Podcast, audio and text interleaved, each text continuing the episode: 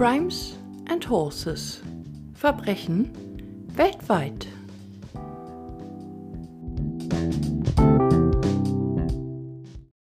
Ihr Lieben, herzlich willkommen zu der mittlerweile dritten Folge meines Podcasts Crimes and Horses.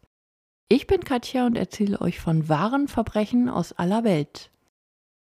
Ich selbst liebe True Crime Podcasts und erwische mich oft dabei, dass ich nach einem Podcast anfange, über den Fall zu recherchieren. Ich will einfach mehr über die Hintergründe der Verbrechen erfahren. Das brachte mich auf die Idee, einfach mal einen eigenen aufzunehmen. Ja, und hier sind wir jetzt. Im ersten Teil meines Podcasts erzähle ich euch von einem Verbrechen und im zweiten, kleineren Teil geht es um ein Thema, das mit Pferden zu tun hat. Ich möchte euch gern mit positiven Gedanken in den Tag oder die Nacht entlassen. Also gibt es entweder einen Fun Fact oder ähnliches zum Thema Pferd. Bevor ich jetzt anfange mit dem Fall, will ich unbedingt noch ein riesiges Dankeschön loswerden. Vielen lieben Dank fürs Liken, Folgen oder Abonnieren. Ich freue mich immer riesig über jeden einzelnen von euch. Macht gern weiter so. Liverpool ist eine Stadt mit 495.000 Einwohnern und liegt im Nordwesten Englands. Der kleine Robert John Maudsley wird dort am 26.06.1953 als viertes Kind geboren. Seine Eltern sind alles andere als Vorzeigeeltern. Und so werden er und seine drei älteren Geschwister aufgrund elterlicher Vernachlässigung in ein Waisenhaus gesteckt. Robert ist zu dem Zeitpunkt gerade mal sechs Monate alt. Einen Großteil seiner Kindheit verbringt er in dem von Nonnen geführten Nazareth House. Hier kann er Kind sein, kann spielen und das Leben genießen. Er und seine beiden Brüder bezeichnen sich zu dem Zeitpunkt als die drei Musketiere. Sie gehen miteinander durch dick und dünn und sind füreinander da. Im Nazareth Haus läuft es sehr gut für die Geschwister. Ihre Eltern besuchen sie zwar ab und an, aber sie bleiben für die Kinder Fremde. Die Nonnen sind jetzt ihre Familie. Im Alter von neun Jahren ändert sich Roberts Kindheit schlagartig. Seine Eltern wollen ihn und seine Geschwister plötzlich zurück. Er muss zurück zu Personen, die er eigentlich gar nicht kennt, in eine Umgebung, die ihm fremd ist, in ein Leben, das so anders ist als das im behüteten Waisenhaus. Anstatt eines liebevollen Elternpaares erwartet ihn der absolute Horror. Das Schlafen auf dem Boden ist noch das geringste Übel als Bestrafung. Robert und seine Geschwister werden zum Stehlen rausgeschickt. Wenn sie bei ihrer Diebestür erwischt werden, setzt es Prügel. Sie werden von ihren Eltern regelmäßig körperlich brutal misshandelt. Die picken sich ein Kind nach dem anderen heraus, schlagen es und schicken es danach auf sein Zimmer. Die schlimmsten Misshandlungen muss jedoch Robert ertragen. Er wird auch sexuell missbraucht. Die für ihn mit Abstand bösartigste Tat seines Vaters ist, als ihn sein Vater sechs Monate in einen Raum einsperrt. Er öffnet die Tür vier bis sechs Mal am Tag, um das Zimmer zu betreten und ihn zu schlagen. Er schlägt ihn mit Stöcken und Stangen, und einmal zertrümmert er ein Luftgewehr auf seinem Rücken. In den nächsten Jahren bekommen die Eltern sieben weitere Kinder. Insgesamt gehören mittlerweile zwölf Kinder zur Familie.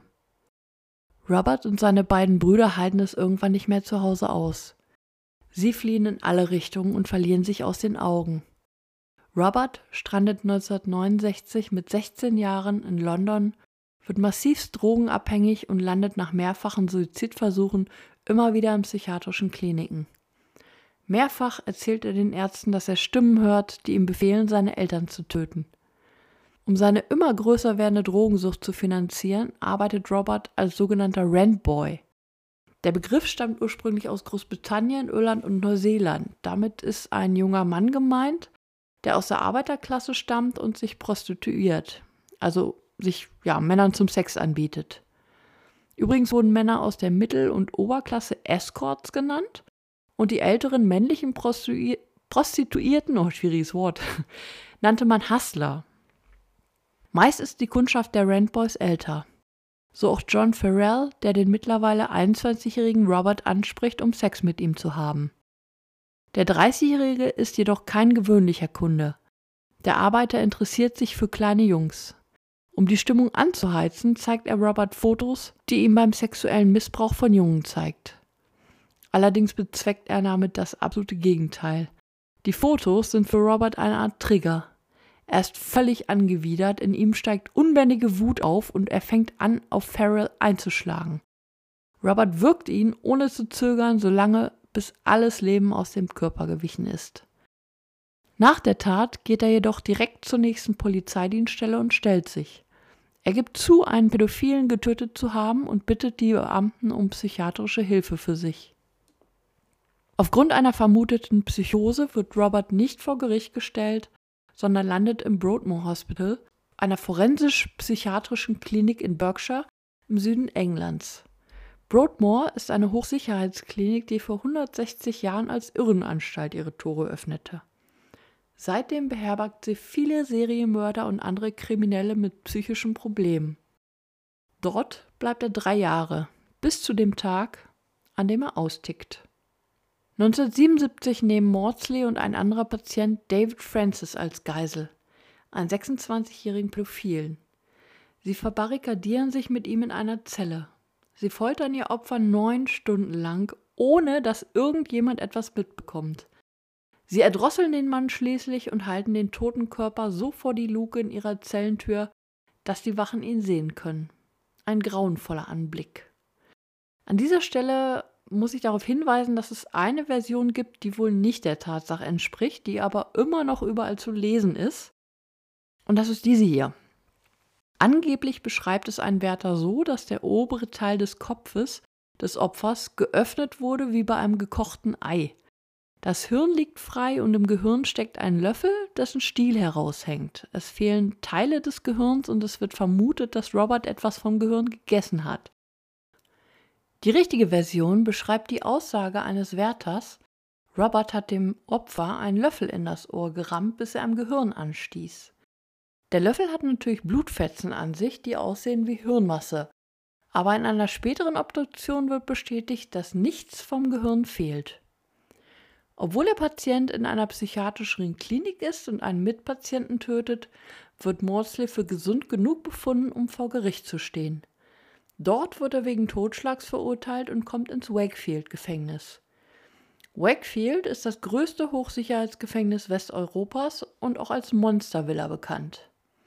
Der Ruf eines Kannibalen und Gehirnessers eilt ihm dort schon voraus. Robert bittet darum, weiter in der Klinik Broadmoor unterzukommen und in Behandlung bleiben zu dürfen. Er will nicht in das Gefängnis, das voll von Pädophilen und Vergewaltigern ist. Es wird ihm verwehrt. Anfangs bleibt Maudsley für sich in seiner Zelle und hofft, dass ihn keiner dieser Menschen anspricht. Er bittet darum, getrennt von den Pädophilen und Vergewaltigern untergebracht zu werden und ja, darauf wird jedoch nicht eingegangen. Bereits nach einigen Wochen im Gefängnis wird er jedoch wieder so getriggert, dass er Mithäftlinge töten will. Er sitzt an zu einem Amoklauf, bei dem sieben, acht oder neun Pädophile oder Vergewaltiger ihr Leben lassen sollen.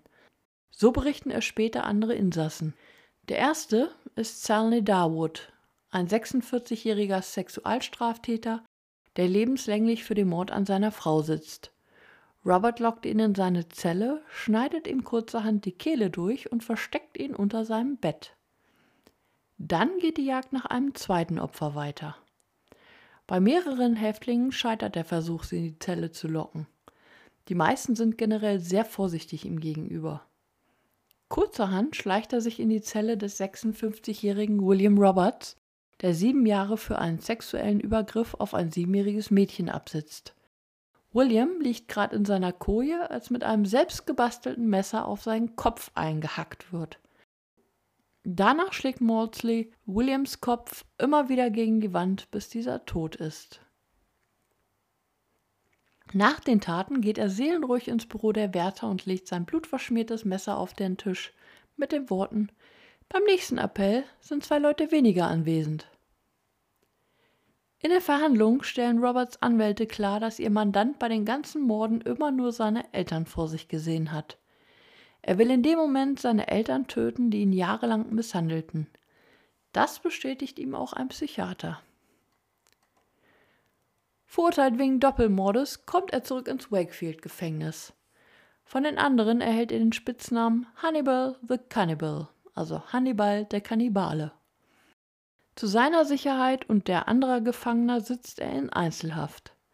1983 wird entschieden, Robert sei eine zu große Gefahr für andere. Eine extra Zelle wird im Keller des Wakefield-Gefängnisses gebaut. Es ist die einzige dieser Art. Der Raum ist 5,5 mal 4,5 Meter groß und anstelle eines Gitters gibt es Panzerglas, durch das der Insasse jederzeit beobachtet wird. Stuhl und Tisch sind aus gepresster Pappe, während das Bett aus einer Betonplatte besteht, auf der eine Matratze liegt. Waschbecken und Toilette sind mit dem Boden verschraubt. Eine solide Stahltür führt in einen Käfig innerhalb der Zelle. Dieser besteht aus dicken Acrylplatten mit einem kleinen Schlitz am Boden, durch den die Wachen ihm Essen und andere Gegenstände schieben. Robert muss 23 Stunden am Tag in seiner Zelle bleiben. Kein Fernsehen, kein Buch zum Lesen, nichts. Einmal am Tag darf er die Zelle zusammen mit sechs Wärtern für eine Stunde verlassen, hat aber keinen Kontakt zu anderen Insassen. In der Stunde darf er einen überwachten Gang entlanglaufen. Die Zelle war übrigens die Vorlage für den Film Das Schweigen der Lämmer mit Anthony Hopkins. Der Täter in dem Film heißt Hannibal Lecter. Der Film kam zwar Anfang der 90er Jahre raus, aber ich finde den immer noch richtig genial. Also wer den noch nicht gesehen hat von euch, besonders die jüngeren äh, Hörer, mit Sicherheit, der sollte das wirklich unbedingt nachholen. Also das Schweigen der Lämmer heißt er. 1991 trifft Psychiater Dr. Bob Johnson auf Robert. Er beschreibt die Begegnung, dass er eine hagere Gestalt mit langen schwarzen Haaren, langem Bart und weißem Gesicht in seiner Zelle sieht. Dr. Johnson empfindet es als eine Pflicht herauszufinden, warum Mosley ein Serienkiller wurde. Und ja, er benötigt dann drei Jahre, um die Erlaubnis zu bekommen, mit Robert arbeiten zu dürfen. Robert bekommt seine lang ersehnte psychiatrische Hilfe. Dr. Johnson zeichnet Interviews auf, bewertet sie und berät Robert. Er ist der Meinung, dass Robert innerhalb kürzester Zeit wahnsinnig gute Fortschritte macht und mitarbeitet. Nach zwei Jahren intensiver Zusammenarbeit ist er fast so weit, die Aggression und Gewalt hinter sich zu lassen, die ihn so gefährlich machen, so Dr. Johnson. Ohne Vorankündigung wird die Behandlung jedoch von einem auf den anderen Tag von der Gefängnisleitung beendet. Seitdem wird ihm jegliche Behandlung und die Möglichkeit einer Rehabilitation verwehrt.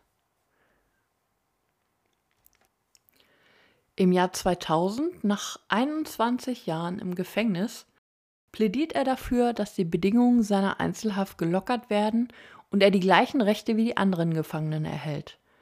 Er bittet auch um einen Wellensittich, Körperpflegeartikel, ein Fernsehgerät und CDs mit klassischer Musik. Alternativ bittet er stattdessen um eine Zyankali-Kapsel, mit der er Selbstmord begehen darf. Es wird ihm jedoch alles verwehrt. Daraufhin bekommt die London Times mehrere Briefe von ihm, die für großes Aufsehen sorgen – einer enthält folgende Worte. Welche Absicht steckt dahinter, mich 23 Stunden am Tag unter Verschluss zu halten? Warum macht man sich überhaupt die Mühe, mir Essen zu geben und verschafft mir eine Stunde Bewegung pro Tag? Für wen bin ich aktuell ein Risiko? Als Folge meiner derzeitigen Behandlung habe ich das Gefühl, dass ich mich nur auf einen psychischen Zusammenbruch, eine psychische Erkrankung und einen wahrscheinlichen Selbstmord freuen muss. Warum kann ich keinen Wellensittich anstelle von Fliegen, Kakerlaken und Spinnen haben, die ich derzeit in meiner Zelle habe? Ich verspreche ihn zu lieben und nicht zu essen. Warum kann ich keinen Fernseher haben, um die Welt zu sehen und zu lernen? Warum kann ich keine Musikkassetten haben, um wunderschöne klassische Musik zu hören? Gefängnisautoritäten sehen mich als ein Problem. Ihre Lösung war es, mich in Einzelhaft zu stecken und den Schlüssel wegzuwerfen, um mich lebendig in einer Art Sarg begraben zu können. Ich muss stagnieren, vegetieren und mich zurückbilden. Der ehemalige Polizist Paul Harrison interviewt Robert vor nicht allzu langer Zeit. Er ist der Meinung, 99% dieser Männer verdienen es, dort zu sein. Aber so jemand wie Robert lässt sich überlegen. Du hast gedanklich ein Monster vor dir, wenn du von den Taten hörst. Aber als wir uns unterhielten, konnte ich verstehen, warum er das tat, was er tat. Wenn man ihn nicht kennt und ihn in einer Bar treffen würde, würdest du denken, er ist ein wirklich intelligenter, cleverer Kerl, der dich zum Lachen bringt. Er spricht über alltägliche Dinge. Die meisten Serienkiller sind wirklich heftig, narzisstisch und reden die ganze Zeit über sich selbst. Und das macht Robert überhaupt nicht. Er ist völlig anders. Er will auch nicht das Gefängnis verlassen. Dafür ist er jetzt bereits viel zu lang gefangen. Über 40 Jahre. Seine Ziele sind einfach, wie andere Insassen gleich behandelt zu werden, frische Luft atmen zu können. Er tötete zwei Pädophile. Aber ich fühle Empathie mit ihm. Es gibt viel schlimmere Gefangene als ihn, die wesentlich besser dabei wegkommen. Ich schrieb dem Innenminister, ich schrieb der Queen, ich bekam nicht eine einzige Rückantwort. Es gibt eine Dokumentation über Robert Maudsley. Sein Neffe Gavin und der Psychiater Dr. Johnson sprechen über ihn und sein Leben. Das Ganze ist auf Englisch, wie ich finde, sehr interessant, weil auch mitgeschnittene Interviews veröffentlicht wurden. Ich poste euch den Link mal auf meiner Facebook- und meiner Instagram-Seite und dann könnt ihr euch die Doku ansehen. Sein Neffe Gavin erzählt zum Beispiel, dass nur drei Leute Maudsley besuchen dürfen.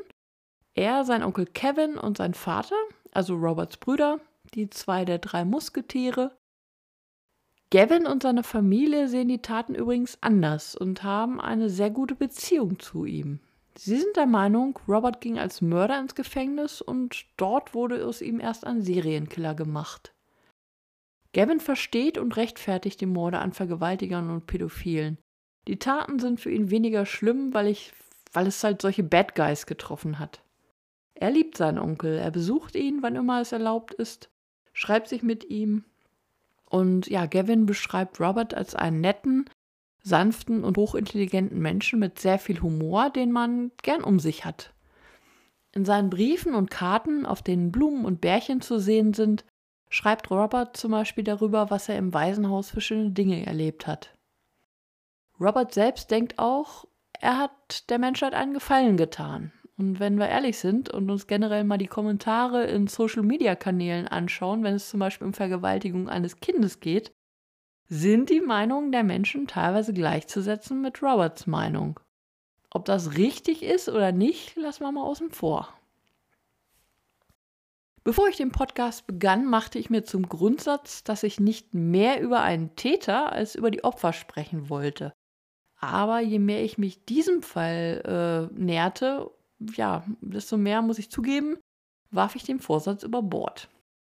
Ich hätte niemals gedacht, dass heutzutage noch ein Mensch unter solchen Umständen gefangen gehalten wird, also zumindest nicht in Großbritannien.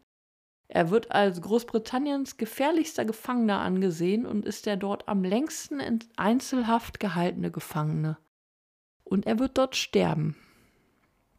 Aufgrund seiner Briefe an die London Times vor 20 Jahren änderte sich ja nichts an seinen Lebensbedingungen ich weiß leider nicht, wie es zwischenzeitlich war und wie es heute ist. Ich fand nämlich bei meiner Recherche unterschiedliche Angaben dazu. Von Robert selbst gibt es übrigens kein einziges neues Foto. Das neueste ist von 1983. Ich packe euch einen Link zu seinem Foto auf meinen Instagram- und Facebook-Account.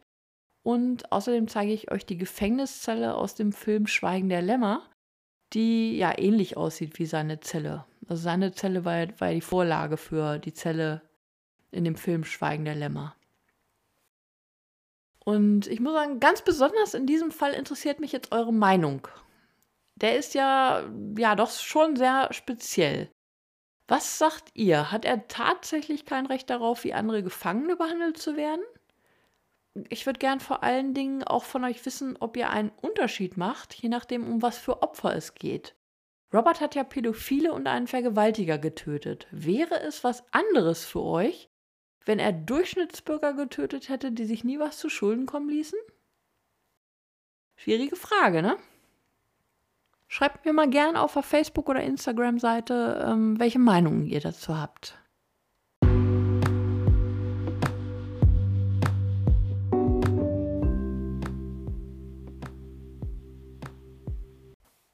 Heute erzähle ich euch im zweiten Teil etwas über das Einsatz- und Ausbildungszentrum Tragtierwesen 230. Bin da ganz zufällig drauf gestoßen, ähm, fand das aber sehr interessant. Das Zentrum ist stationiert in Bad Reichenhall in Bayern und gehört zur Gebirgsjägerbrigade 23 der Bundeswehr. Es gibt drei Tragtierzüge, bestehend aus acht Haflingern und 16 Maultieren also je acht Haflinge und 16 Maultiere. Haflinger sind die aus Südtirol und mittlerweile auch Bayern stammenden Kleinpferde mit dem hellbraunen Fell und den meist langen blonden Haaren. Ich denke mal, die habt ihr alle schon mal irgendwo gesehen. Sie sind sehr robust und perfekt für Einsätze im Gebirge, weil sie sehr trittsicher sind. Maultiere, die auch Mulis genannt werden, sind eine Kreuzung aus einer Pferdestute und einem Eselhengst. Also die, äh, das Pferd ist die Mama quasi und der Esel ist der Papa. Im Vergleich zu Pferden haben sie eine größere Ausdauer und sind unempfindlicher. Durch die dickere Haut sind sie resistenter gegenüber Regen, Schnee sowie hohen und tiefen Temperaturen. Als Tragtiere können Mulis maximal 140 Kilo transportieren. Sie können sowohl mit Reitsattel oder Packsattel als auch mit einachsigen Karren zum Einsatz kommen. Die Hauptaufgabe der Gebirgstragtierkompanie ist die Unterstützung der Gebirgsjägertruppe durch den Transport von Waffen, Munition, Verpflegung und anderen Versorgungsgütern. Außerdem kommen die Reittiere bei der Erkundung bei ungünstigem Wetter oder in schwierigem Gelände wie beim KFOR-Einsatz im Kosovo zum Einsatz. Tragtiere kamen auch schon in Afghanistan zum Einsatz. Sie sind die einzigen Transportmittel, die große Entfernungen in schwierigem Gelände lautlos und unauffällig überwinden. Die Tragtierkompanie unterstützt deswegen auch Spezialkräfte wie das Kommando Spezialkräfte, also KSK, oder Fernspeer beim Transport von schweren Infanteriewaffen, Munition sowie beim Rücktransport von verwundeten oder befreiten Geiseln. Die Mulis und Haflinger werden nach etwa 15 Jahren außer Dienst gestellt und sind dann zwischen 20 und 25 Jahre alt. Auf Facebook und Instagram zeige ich euch ein Foto von Haflingern und Mulis mit Packsätteln. Da könnt ihr mal schauen, wie sie aussehen. So, wir sind schon fast am Ende angelangt. Wenn es euch gefallen hat, folgt mir gern auf Spotify, abonniert meine Facebook-Seite Crimes and Horses und lasst gern ein Like da. Auf Instagram bin ich auch seit kurzem. Dort gebt ihr einfach crimes-n-horses-podcast ein und schon seht ihr meine Seite. Und ich bin mittlerweile auch auf Google und Apple Podcasts sowie auch auf einigen anderen Seiten zu hören. Okay, das waren jetzt genug Infos. In zwei Wochen geht es wie gewohnt mit der nächsten Folge weiter. Und jetzt wünsche ich euch einen schönen Tag, einen schönen Abend, eine schöne Nacht und bleibt gesund. Eure Katja von Crimes and Horses.